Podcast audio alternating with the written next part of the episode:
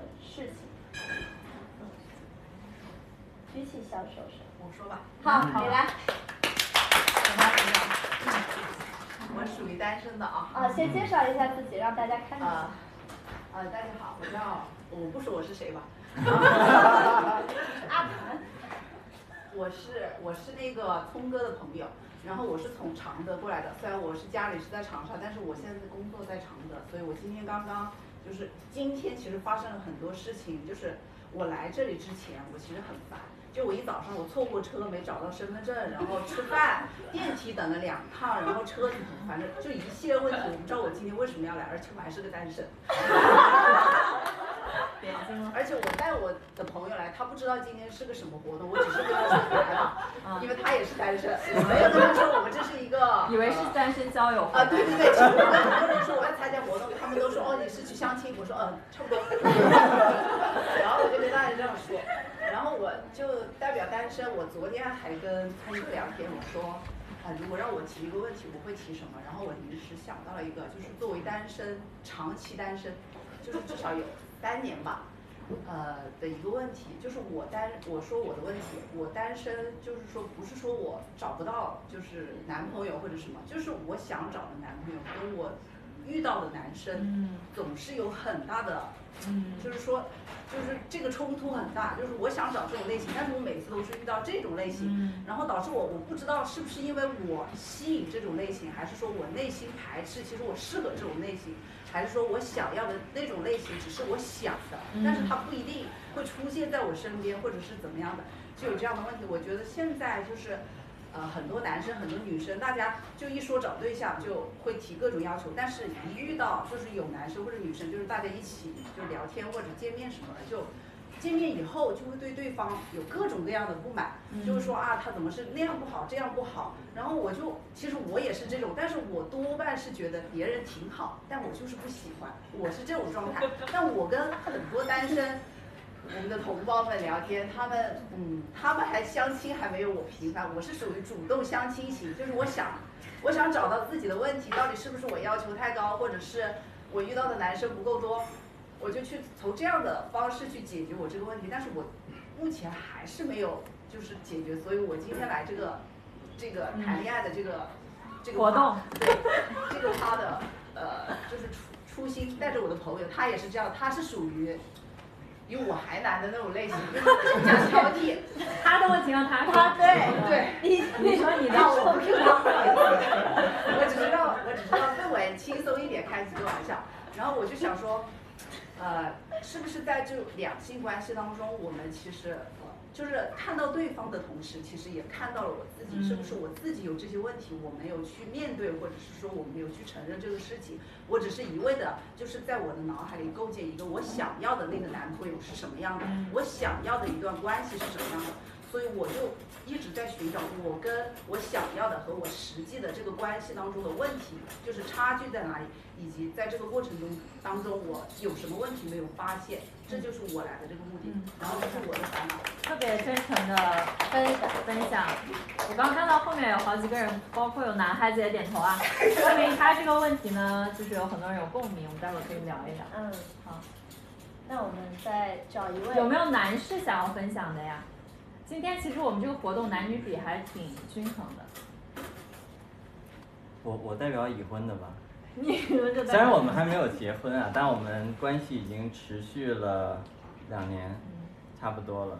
然后我觉得爱情的问题本身没有问题，所以我想借着手碟，就是我刚刚打的这个东西来跟大家聊一聊。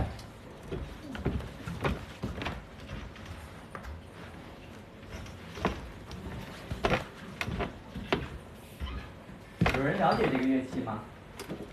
有了解过吗？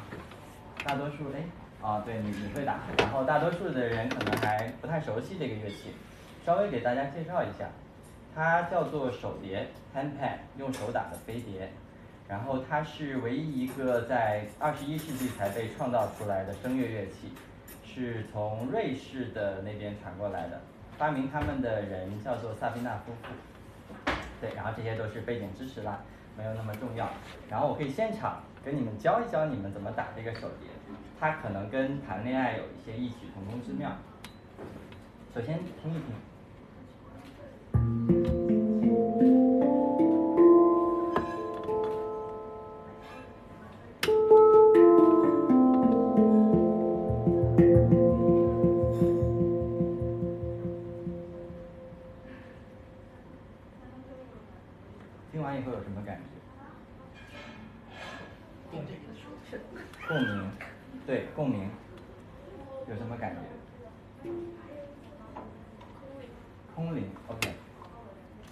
么会有共鸣和空灵呢？因为它里面是空的。对，它其实就是两口铁锅，然后盖在一起，里面其实是空气。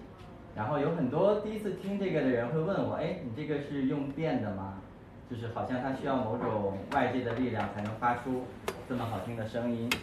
其实不用，它本身就很好听。它就是金属的一种共振。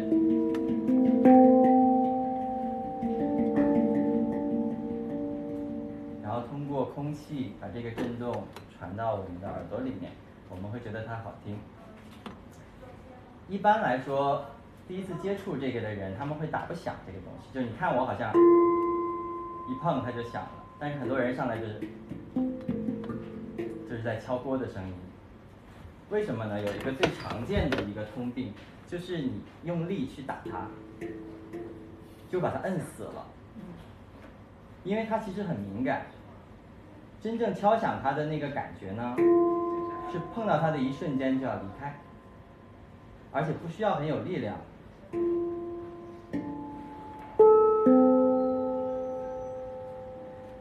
碰到它的一瞬间离开，就给了它震动的空间。所以那个共鸣是需要空间的。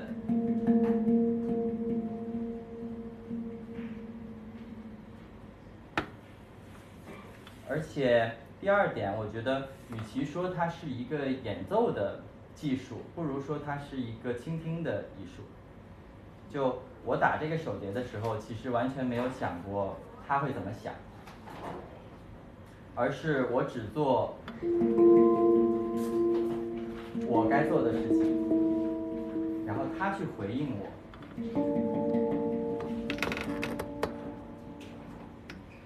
所以最重要的是，我能听见他的回应。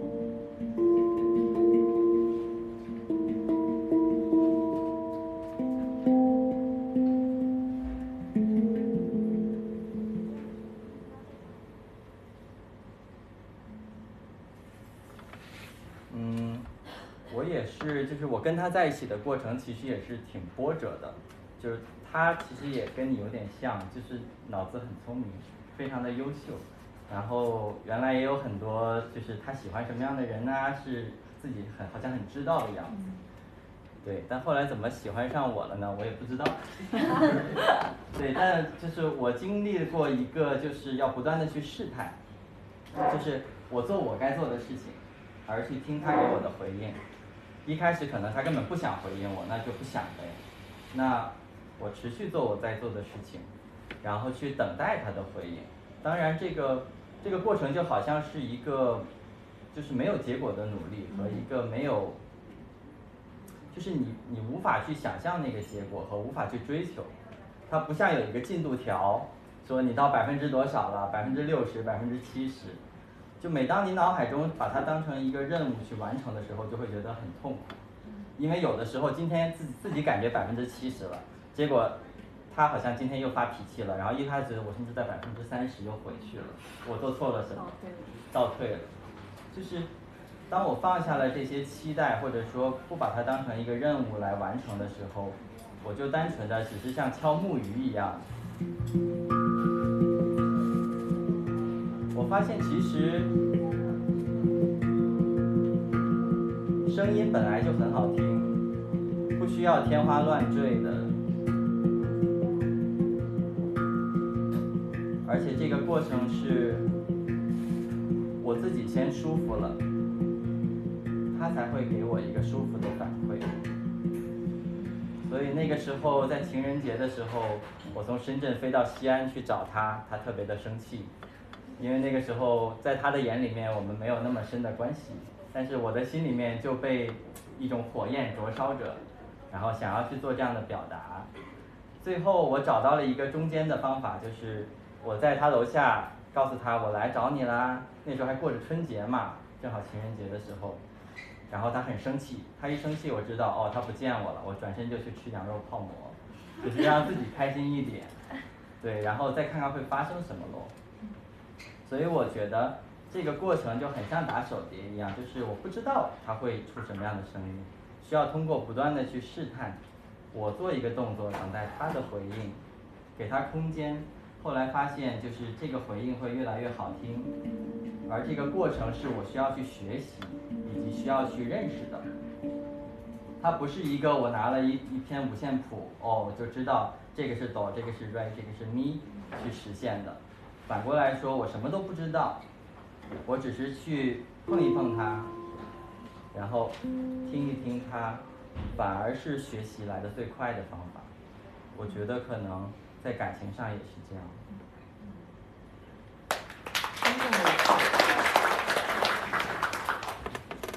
从你的角度说一说。从我的角度说说，我觉得你讲的特别好。是爱的鼓励。其实刚刚大家分享的问题，我在那个当下想起两天前他写了一句诗，嗯，特别有意思。就是当我们确立了说我们俩要一起来分享关于恋爱这个主题的时候，其实我内心升起了一种紧张感。就是好像有一种，你有那种，你要去扮演一个什么角色，然后在这个台上去说些什么，才能让大家收获一些对于爱情所谓很崇高的这种智慧。嗯，但其实我们这一周呢，就刚刚大家分享了，每个人在爱情关系中都有烦恼，其实我们的关系也是的，在这一周我们之间也产生了某种波折。然后他那天晚上来找我聊，第二天早上呢。我们就是把这个关系中这个紧张感打破之后，然后他那天在厕所蹲了四十分钟，写了一首诗。然后这首诗的第一句我想分享给大家，这首诗的第一句叫做“爱是一种紧张感的建立，然后消除”。我觉得在刚刚不管是这个妹妹分享的，还是刚刚这位男士分享的内容，都让我回想起了这样一句诗，就是爱是一种紧张感的建立和消除。为什么是紧张感呢？像大家刚讲的，当我们想要去寻找一份爱情的时候，甚至当我面前有着这样一个人的时候，在什么样的情况下我感受不到那个爱的存在和流动呢？其实是当我的内心有了一种枷锁。当我内心有了某种枷锁，不管这个枷锁是，哎，我想象的恋人或者我想要的爱情是应该是怎么怎么样。比如说我在跟他在一起之前，我就觉得这男的长得跟以前我喜欢的类型完全不一样。对吧？他又没有一米八几，然后也完全不够运动。他现在虽然很运动，但那个时候一点都不运动。然后又文艺兮兮的，我就不喜欢这种文艺男。我就觉得这个男的怎么看都不像是我喜欢的类型，我就把我的心关闭了。所以当他来像敲打手碟一样来敲打我的时候，我就给他没有任何的回应，甚至是推开他。但这样的一种推开的模式，不仅仅是跟这样一个在那个时候我认为我不喜欢的人会存在，其实。当我处在一个关系，比如说以前我在一个关系里的时候，我也会有这样推开的动作。就是当我看到面前这个人，他不是我想象中的那样子，我就觉得为什么你不能给我我想要的？那我就要把你推开。所以在我们在一起的这个过程中，我们有无数次这样的新的关闭，也就是紧张感的建立和消除。紧张感的建立和消除，在我主观体验上看来，我觉得其实是。我在通过这样的互动，一层一层的把我内心的枷锁在解开。其实，当我把我内心建构给我自己的那个枷锁解开的时候，我发现我的存在本身就是爱，它也就是爱，我们之间就有了这种流流动。然后，包括现在在一起，可能大家也都都会知道，亲密在一起肯定会有摩擦，肯定会有争吵，也是这样的一个过程，就是一种紧张感的建立和消除。所以这个就是我刚在听白讲那段的时候，我就想到的一个感觉。当我们内心变得柔软，变得没有那么多枷锁的时候，你本来的那个状态就是很有爱、很自然的一个状态，你自然就会想要去对你身边的这个人很好，但是当哎，我觉得他为什么对我没有像我想要的那个样子的时候，我就会紧缩，我就会跟他之间产生某种隔阂。所以这个就是我你刚讲的时候，我能感受到的一种情绪吧，然后分享给大家。嗯，我现在回想起来，当时最就是最大的挑战，就是当你爱的人不给你正面的回应的时候。你想要的东西得不到，你被那个火灼烧的时候，其实最让我痛苦的一件事情就是，我好像一直想要去判断我现在的这些努力是否值得，或者说它能通向哪里，以以就是这样我才能去判断我是否应该继续往前走，继续努力，啊，不然我在这里浪费时间，然后在干什么呢？但其实这种判断无时无刻不在我们的生活中，处处都存在。它是一种对未来的想象，就是我会想明天会怎么样，将来我能不能跟他在一起。但是后来我想着想着又去，就自己在琢磨一个事儿，就是我做这些为的是什么？就是谈恋爱为的是什么？是为了确立一个关系吗？就是今天他说他是我的女朋友了。好像我的努力就得到了回报，或者说，哎，目标达成了。然后呢？今天我们领了证，结婚了，写成了已婚的这个身份。然后呢？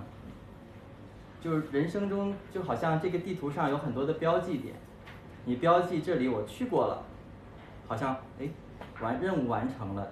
然后呢？许多许多的目标都是像这样静态的一种存在。就是我们想象着，等我到那里就好了，等我到了西藏我就自由了，等我到了有女朋友的时候我就有爱情了。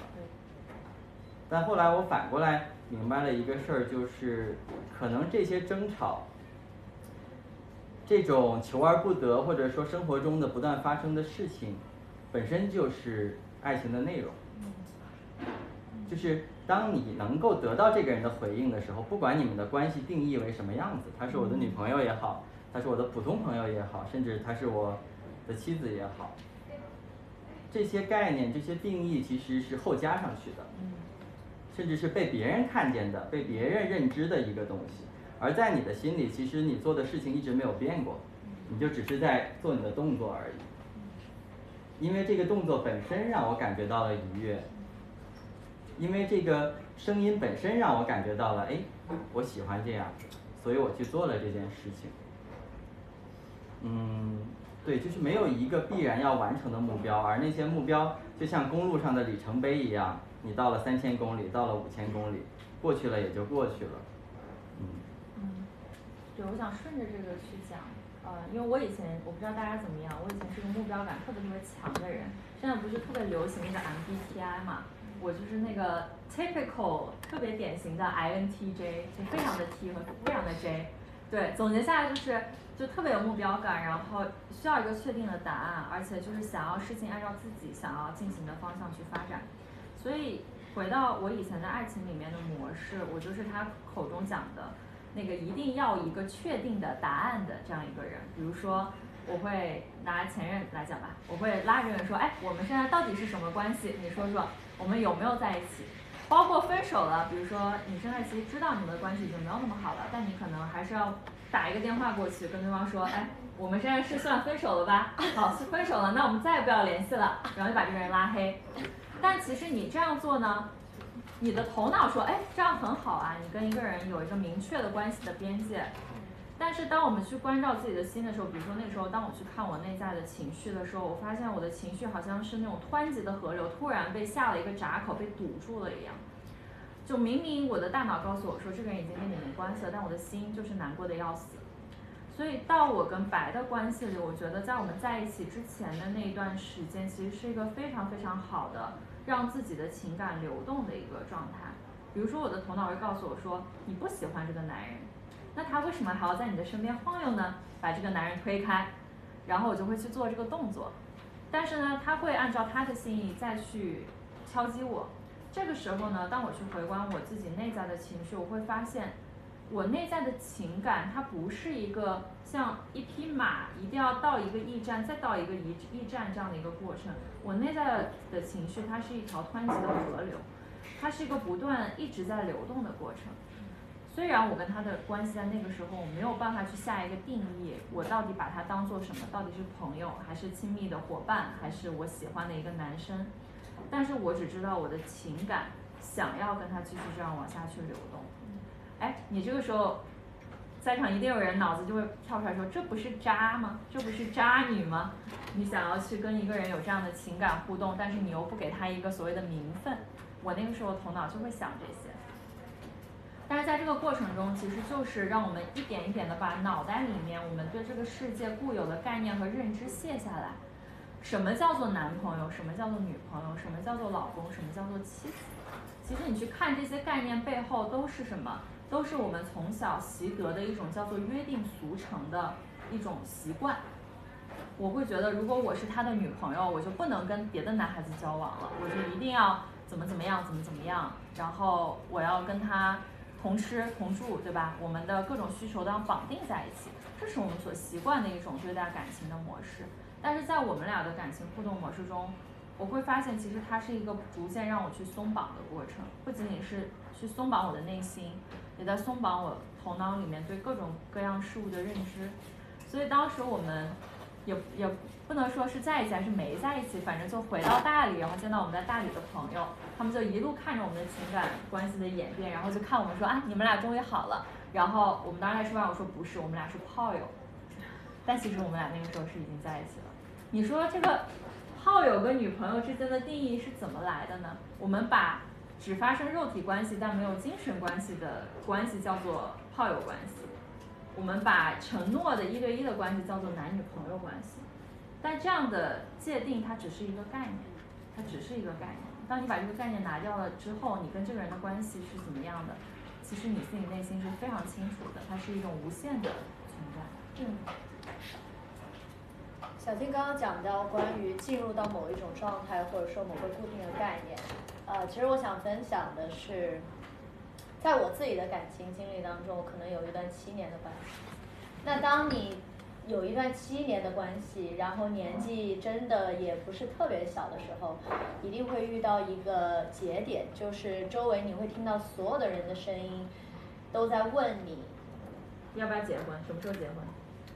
哎，小鹏，什么时候结婚？给你包红包。可以，这个可以。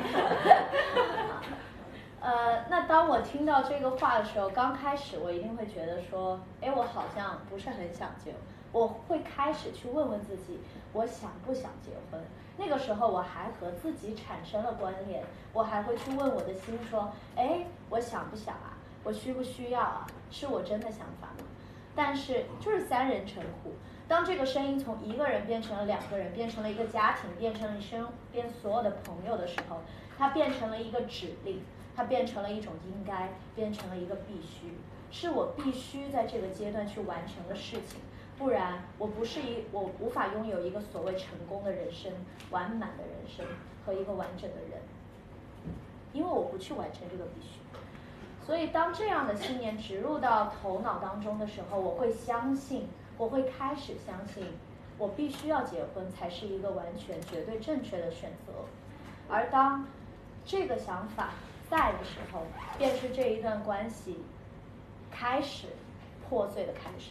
就是一个破碎的开始，就像当我们在感情的过程当中，有很多这样的必须和应该。我们看了那么多的偶像剧，那么多的霸道总裁，如果这个男的不给我壁咚一下，就不浪漫。对，如果我说他不满足我的需求，我的需求在关系里面没有得到满足，我会觉得这不是我要走进的关系，他不是那个人。可是我们忘记了，在我们对面的，在我们身边的，他也是一个人。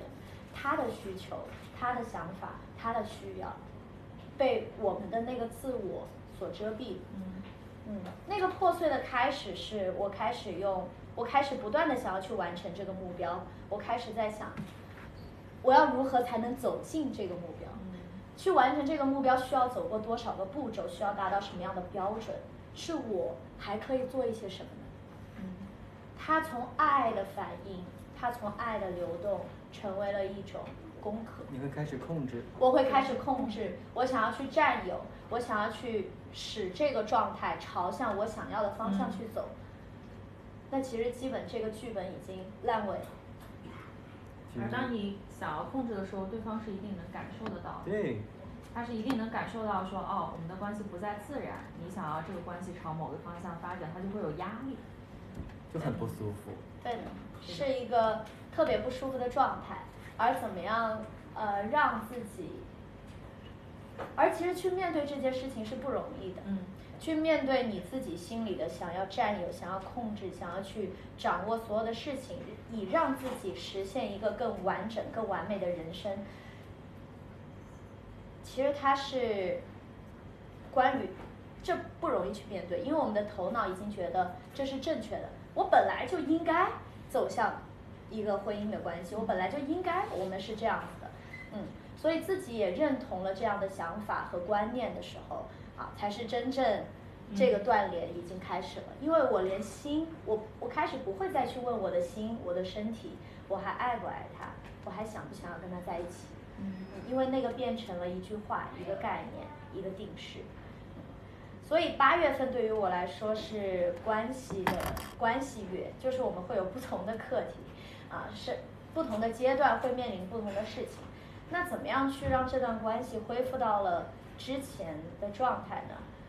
呃，或许是我开始去承认和我看到，原来我已经离心很远了，在这个关系里。嗯。我是爱的状态吗？我有爱吗？我拥有爱的能力吗？是的，我有。但是我还爱这个人吗？我有把我的爱给他吗？是我要去问我自己的问题。嗯。当人很容易陷入惯性里面。嗯。尤其是当你处在关系之中的时候，你很容易会觉得理所当然的想到他还是我昨天爱的那个人，他是谁？我太了解他了，因为我跟他相处了已经多久多久了。但其实恰恰，每当你去回忆一个人的时候，你已经跟眼前的这个人不在一起了。嗯，是的。哦，就打手碟，拿打手碟来说，很很很有意思的事情。呃，我会经常出去演出，然后有一次我跟另外一个很棒的一个手碟艺术家一起合作的时候，我们打打打打打，突然他就卡住了，就是你就会感觉到，哎，他在干嘛？他怎么卡在那里不会打了？然后他后来告诉我，是因为那一瞬间他在想我该怎么打这件事情。他就不会了，他就不会了，就就很奇妙，好像我们一开始想要去控制一件事情，想要我怎么去做到这件事情的时候，你的身体就不知道该干嘛了，你就会去想很多的标准，我应该打哪个是对的，打哪个会错掉，会不断的调整这件事情，而所有的对错都是基于我们过去的经验而形成的，基于你的过去的习性，就是你刚刚说的剧本是怎么写出来的呢？是我们过去认为对的事情，应该怎么做的事情，我们写了一个剧本出来。只有只有这样做，它才能会是对的。对的，这正是在我们聊天，就是我说想要去面真正的面对这段关系，因为事情已经发生了，给了我这样的一个机会去真实面对它的时候，在我们聊天的最后，我们说的是，呃，其实我们没有必要。虽然这个故事、这个剧本在这个阶段看它已经烂尾了，但是我们似乎也不需要去重新开启一个新的剧本。嗯，我们其实还有另外一条路要去走，那就是回到关系的最开始的那个样子，回到我们去掉那些对这个人的所谓的理解、所谓的了解，想说重新去看见这个人他是谁，嗯，他的需要、他的渴求以及他所给予的爱和反应。嗯我想举一个最近的例子吧，对，讲讲这个讲多了有点空，呃，讲个最近的例子吧，就我刚刚说这周我们的关系也遇到了一些波折吧。其实呃，我们从认识开始就，他是从深圳到大理，我是从上海到大理，所以我们从认识开始我们就一起在流浪，就一起在路上。然后后来我也就是离开了上一份工作，我就把上海的房子也退了，他呢也就一一年多没怎么回深圳，没怎么回家，所以相当于我们两个。两个人就一直在路上，然后后来又多了一条狗狗，啊，就这么漂了有一年多吧，就是也环游了中国差不多两圈。然后这一次呢，我们从海南，之前我们在海南待了半半年吧，这次我们从海南出来，其实本来是想从海南到新疆的，就有这么一个想法，所以就先开车到了深圳，然后又从深圳。啊，到了这里，然后下一步呢，就想从这里到成都，再从成都到新疆，这个是我们本来的规划。结果到上周末的时候，他突然跟我说，呃，他想要自己出去待一阵子，他也没有说自己想要去哪里，也没有说自己想要待多久，但他的想法就是我想要自己出去走一阵子。其实当时在我听到这个想法的时候，呃，我第一个反应是非常支持和 respect 的，因为在我们的关系一开始我们就建立了这样一个意识，就是我们两个是独立的，包括我们在海南或者在大理一起住的时候，我们都会有两个房间，就是彼此有自己独立的空间去做自己想做的事情。啊，所以当下我的反应是，好啊，你去，你想要去哪里都可以，然后我再去想我下一步要去到哪里。但是到了第二天、第三天的时候。我就会发现我那个不安全的那个感受又会回来，再来找我，我我就会有各种各样的想法和念头，就开始想说，哎，下一步他自己要出去走，那我要去哪里？因为以前我们都是一起做决定的。那他要回深圳的话，我还要继续待在长沙吗？还是我要回到哪里？如果没有这样一个人在我的身边，我一个人要怎么去走下面的这条路？包括我们还有一只狗狗，那狗是跟他走还是跟我走？这个对吧？很 像离婚，离婚，对吧？孩子跟谁？就会有很多不安全的感受。然后当这个不安全的感受升起的时候，我能够觉察到，当我拥有了这些念头的之后，我开始跟他有了距离感，我开始跟他有了隔阂，就好像吃饭的时候本身我们是很亲密的，但好像突然我就没有办法跟他贴得很近。然后，当我跟朋友在一起的时候，我会去看，哎，为什么我没有办法就是跟这个人在一起手牵手？就会有这种以前很熟悉的这种不安全感就开始蔓延。然后那天晚上我们就聊了一下这个事情，然后聊天的这个过程也很有意思，因为我们其实都是啊走在这个自我探索的路上。其实大家都知道，通过关系，你不是为了跟这个人谈恋爱，你是通过关系去看你自己。包括今天不是去听我们两个作为老师或者怎么去讲一个完美的爱情关系，而是通过我们讲自己的关系来看到你自己的内心。所以那天晚上聊的时候，我们都知道，其实未来不管发生什么，都是我们这段关系要去走的路啊，这个剧本就是这么写的。但是他那天来一上来就讲了一个说什么，我们两个要勇敢一点，一起去演好这个戏。我当时就说：“我说你说这个话也没错，说的很对，但是呢，我在情感上，我感觉我那个情感的部分没有被看见，所以后面呢，我就讲了很多我我的头脑里会说的话。我说啊，你不爱我了，我们要这样，我们就要分开了，然后什么什么什么，对吧？就是你你你自己去走吧。就有很多你头脑里，对吧？你负面的念头，你会让很有意思。当你不把这些话说出来的时候，你觉得这些话特别真。”当你能把这些话说出来的时候，当你说出来那一刻，你就意识到这些念头都是无稽之谈。嗯，他真的不爱你了吗？你们的关系真的要完蛋了吗？啊，这个关系真的要走到尽头了吗？当你能把你头脑里那些念头真的用语言的方式表达出来的时候，你就知道那是无稽之谈。所以当我把这些念头都说完之后，我就感觉我们之间的那个紧张感就消除了，因为我内心的那个隔阂和紧张就消除了。所以那天晚上我们就聊完之后就很好，然后。第二天再去看，他要可能要去自己走一段时间，这这件事情我就觉得 it's OK，就没有什么，嗯，我们还会再遇到，我们的关系就是像跳舞一样，可能有近的那个部分，然后也会有远的那个部分，它永远在一张一弛之间去流动。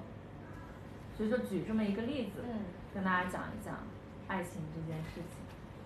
大家随时可以加入讨论，可以说话的。有没有共鸣？刚讲那个。是吧？有问题啊，或者说有你自己想分享的，也都可以随时去加入进来。我先提出一个问题，嗯，然后大家可以继续去提。就这个问题是，如果我们在一段关系当中，像白和小静这样的关系，是他们可以非常非常坦诚的沟通，但是在呃可能生活当中，我们会遇到一些呃。关系，他是没有办法去这样子心对心的沟通的。那这个时候是不是意味着我进入到了一段错误的关系？那我还要继续这段关系吗？也就是说，我跟这个人不在同一个频率的时候，我应该怎么样继续这段关系？这是今天我们做了问卷嘛，收集到了大家的问题。有一个小伙伴问我，怎么样从一段不那么我感觉不那么健康的关系当中抽离出来，或者是继续？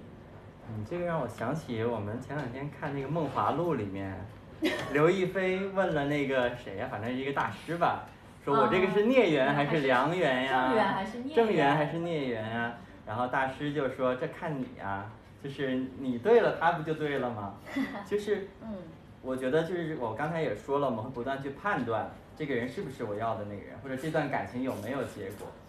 就后来我发现，只要你自己开心了，或者你成长了，那不管他是对的是错的，其实他都帮到你了，啊，所以我我才会说，我那天跟他说要勇敢，其实我觉得勇敢是最重要的那个关于爱的品质，就不管遇见什么，即便是错了，用木心的话说，就是万丈深渊走下去也是前程万里。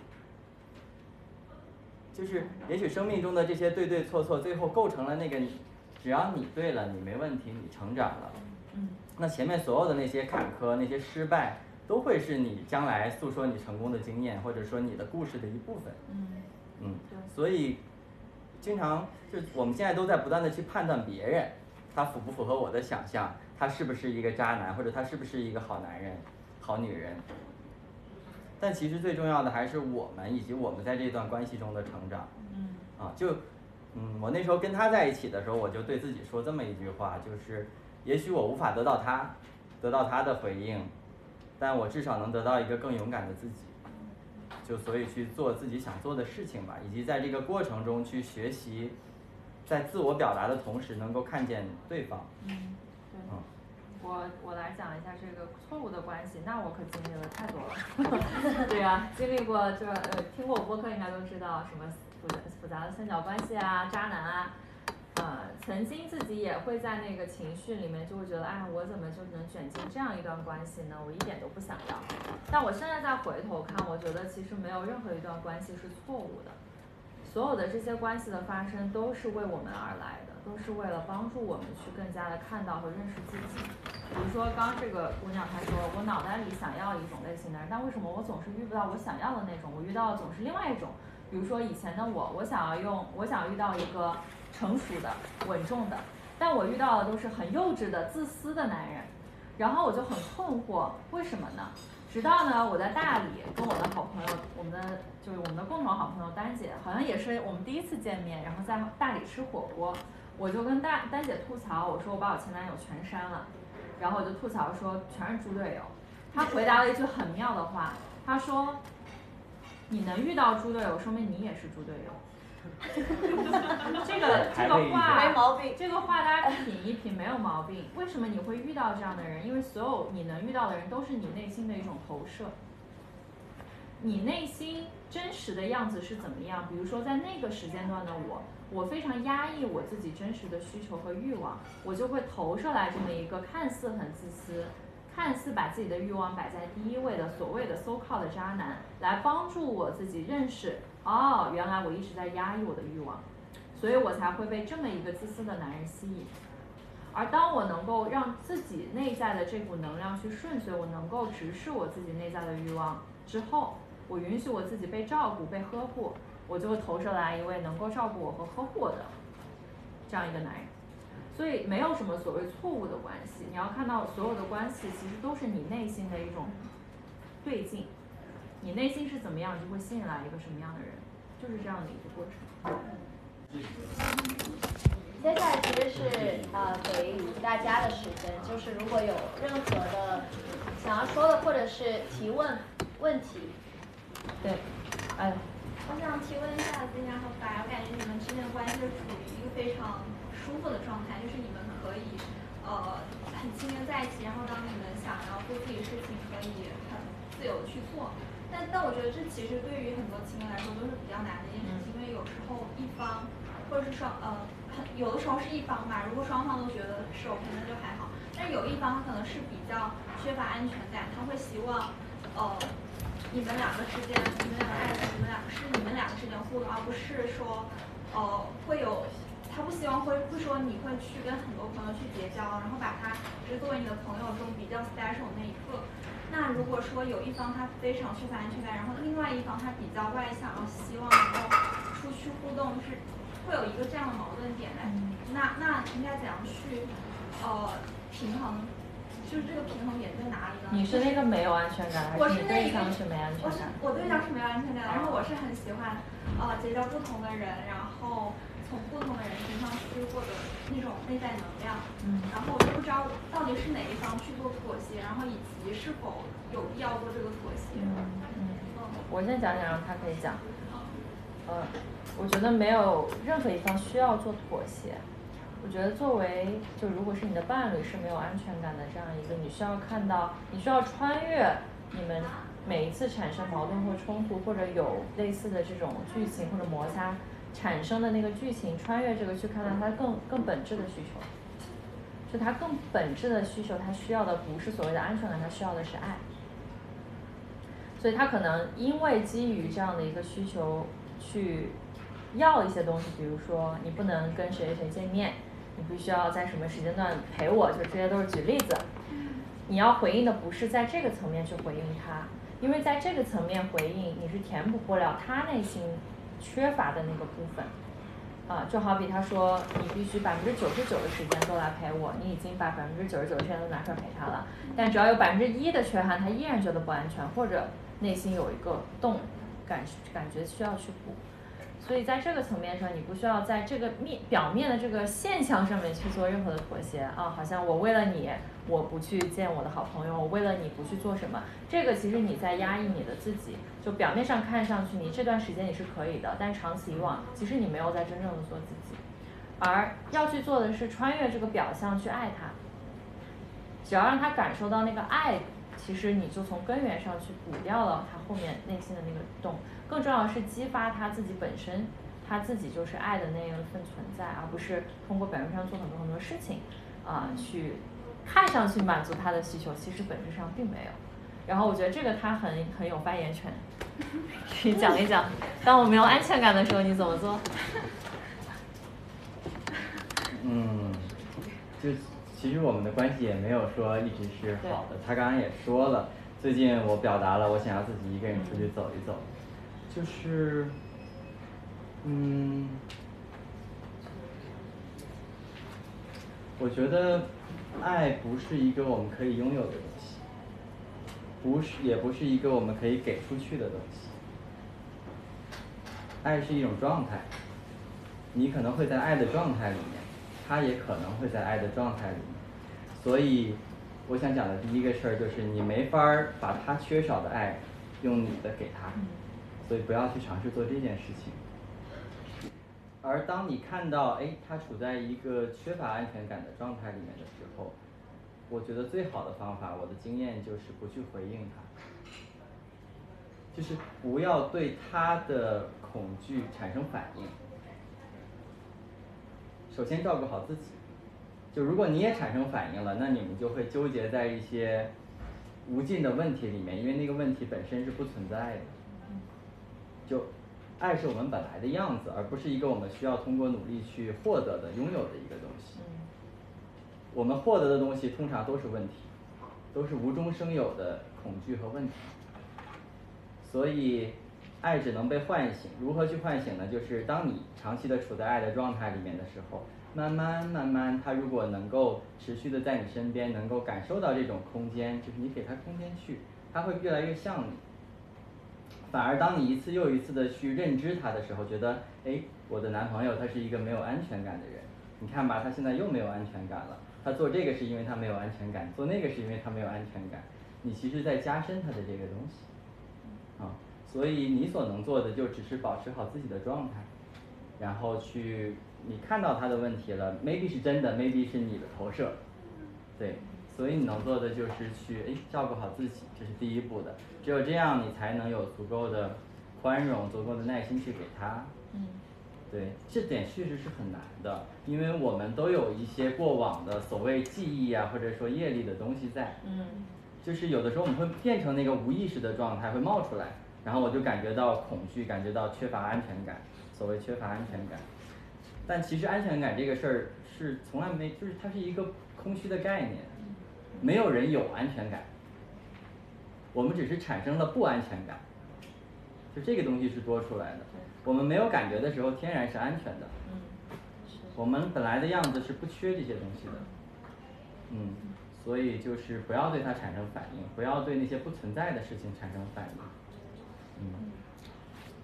对，我想从另外一个角度去讲一下这个事情，就是当你意识到所有一切外在的东西都是你自己内心的某种现象的投射的时候，其实当你的伴侣或者身边你非常亲近的一个人，你看到他有不安全感或者抓取你的这样一个现象，也恰恰是一个很好的时机，去通过这个现象去看你自己的内心是不是对于这段关系或者对于其他你现在还没有看到的事物产生了某种抓取或者不安全的心理。就是因为我们很很容易产生一个什么样的习惯，就是就觉得说是对方的问题，啊是他没有安全感，是他怎么怎么怎么样，啊然后去回应对方的这种。但当你意识到所有外在的东西都是你自己内心的某种投射或者显现的时候，这个时候是一个很好的契机去检验，哎，为什么我会我的世界中会产生这种现象？你的内在一定也会有某种不安全感的记忆升起来，那你要做的是去清理这种记忆。而不是去回应，或者说把这个记忆投射在别人身上去指责对方，说，哎，是你有这样的问题，啊，其实是一个很好的契机去看自己的内在。呃，举个例子，就是我跟白在一起的过程中，其实我们俩亲密关系没有那么大的问题，但像我之前的合作伙伴，我们俩之间关系就会有一些这种关于安全感的议题。那其实当他没有安全感的时候，是帮我照见我内心残余的那个没有安全感的记忆。是我可以借这个机会去清理我内在的这个记忆，但当我一旦陷入说，哎，这个人怎么没安全感？我身边这个男人就好好的，一定是他的问题的时候，你跟他的关系就无解，你一定会跟他陷入到某种很复杂的斗争摩擦之中，或者说你们俩这个关系可能就分开了，啊，但其实一旦你认清是你内在的一个记忆的话，你就可以从你内在去做这样的一个功课。嗯。就是每一个生命来到我们自己身边，都有原因的，都有原因，他不是平白无故来，他可能他是为你而来的，他是为了让你去看到你自己更多之前没有看到的部分。然后这里我想分享一个跟这个其实很像的我自己的例子，啊，可能在我自己的关系里面，啊，觉得这段很长关系给我一个最大的成长，就是我学会了去爱，去爱，看似是这样子的。但突然有一天，这个人他会跟我说：“我不需要被爱。”这是一个我我当时被震惊了。我想说，这个世界上还有人会说出这样的话，好离谱哦！不需要爱，不需要，是假话对吧？如但是很容易相信是真的。我们老是会去认为他说的话真的是他想的。白说过一句话，我特别的赞同。他说：“不要相信他说的话。”爱他，因为他也不知道他想要什么。他以为他想要你天天陪在他身边，试试你每天陪着他。他说要不你出去玩啊？这是有可能。也就是说，不要掉进他的游戏。他在跟自己做游戏，做一个我不我不需要爱，我不我也不值得爱，我就每天哎这样，需要把你抓在身边的游戏。可是我为什么要陪你玩你的游戏呢？我们要玩自己的游戏。当我的，当你的锚定点在自己身上的时候，当你稳定的能够看到你自己的时候，他便也开始慢慢的变得稳定。嗯。所以这就是一种锚定点的辐射。这是一种场域的延延伸和延展。所以我们更多就像是。还是回到自己的身上，因为他每天可能变化不同的需求，那些需求可能是我们投射的，也可能真的来自于他自己，但这都没有关系，因为大部分我们所说的话，我们说出来的“我要，我要，我需要”都是假的，嗯，别相信他，爱他。对，然后还有就是这个这个很有意思，就为什么他的这个问题会成为你的困扰呢？你要去感受。其实是因为你，你对你把它当真了，就你想要对这个问题做出反应，它就会成为你的一个困扰。但是刚刚像白哥他讲的，我们讲的这个东西就是，当你不去把它当真，不对它做反应的时候，它不是不再是你的困扰，然后渐渐的，对方也不会把这个问题真的当真，你们之间这个存在的假象就会被消除。你说？哦，我感觉如果我不对他进行反馈的话，他自己那种情绪会愈演愈烈，他不会自己去消除。这是他的课题，你不能帮他完成他的。但是我就就不太允许我自己看到他处于很悲伤的状态。那是你的课题，你的课题。我为什么不能看到这个人他在一个不好的状态里？我为什么要成为那个拯救别人的人？他是一个独立的人，不是吗？我原来跟严小静有一个比喻吧，我说你经常会看见一一列急速行驶的列车，它前面就是悬崖，然后你感觉只有你看见了，所以你必须要做点什么 去避免这一切的发生。而我跟他说，就是你要不试一试，你什么都不做，让它就摔下去，就是让让你心里面的那个对未来的那个判断，让它真的去实现一次，而不是去想着我要控制这个，避免那个的发生。是的，就是给他一点的空间，看看会发生什么，真的去看见他。也许事情不像你想象的那个样子，因为其实我们都某种程度上活在自己的 bubble 里面，活在自己对这个世界的认知里面，能看见真实发生的事情、事情的人以及我们身上的那些瞬间，其实是很少很少的。大多数时候，我们其实是在通过自己的经验和记忆去判断这些事情，所以就 let it go，看看会发生什么。对，尤其是别人身上的事情是你永远管不到的，就是天的事儿、他的事儿、我的事儿，你能做的只是我能控制的事儿。嗯，而且我们总是想要那个好的、安全的体验，但其实很多痛苦的、你觉得恐怖的部分，才是那个打碎然后又重建的开始。嗯，就如果我们一直在小孩，就是没那么成熟的。状态当中，所以我们必须要相互这样绑定在一起，我们才可以一起去上厕所，就像在学校一样。但我们可以是真正的人。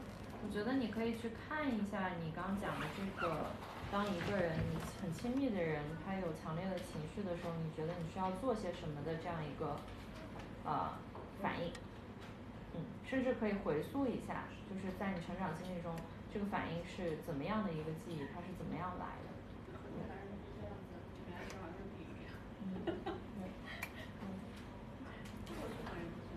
就是我想追加一下，嗯，就刚刚小金也说了，不要去呃拯救别人，你可以改变别人，但是同样就是脑子和心想是不同的事情。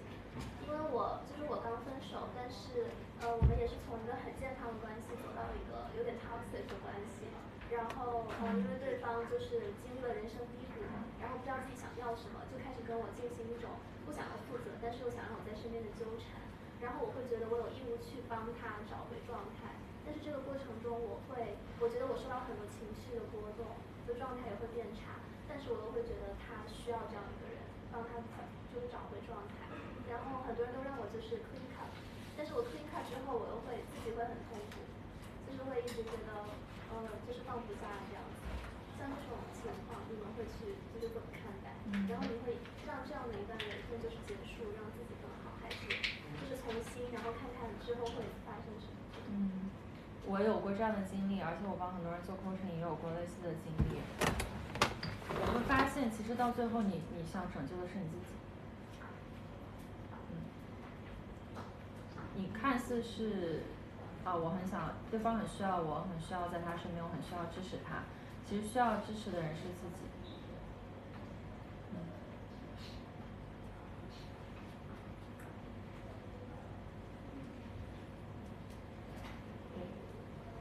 当你能够打心底里开始支持你自己、爱你自己，把你给对方的那种爱给到你自己的时候，你就不会再在这个模式里面。但也没有关系，就是这是一个，也是一个必经之路，它也是为了帮助你看到你自己真正需要的是什么。那你当时是最后是选择回归自己？也拉扯了很多吧，中间这个剧情就不展开讲了，可以讲好久。但最后我意识到了，当我有这种助人情节，或者说我觉得对方很需要我，我没有办法离开对方。这个剧情不仅演在我的爱情关系，包括我很亲密的友谊也是的。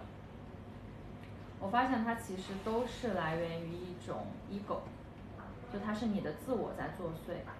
这个自我要么是从这种互动关系中寻找一种自我价值感，好比说，哎，这个人离不开我，只有我在他身边的时候，他才会很好，所以我很重要。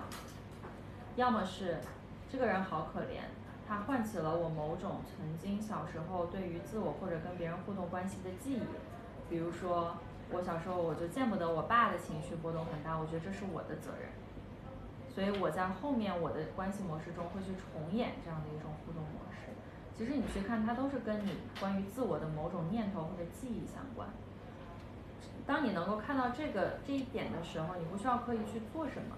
比如说，你回去又看到这样一种关系互动的模式存在，你这个时候就可以像从看电影之中醒来一样，你知道哦，原来我是在这里寻找一种自我感。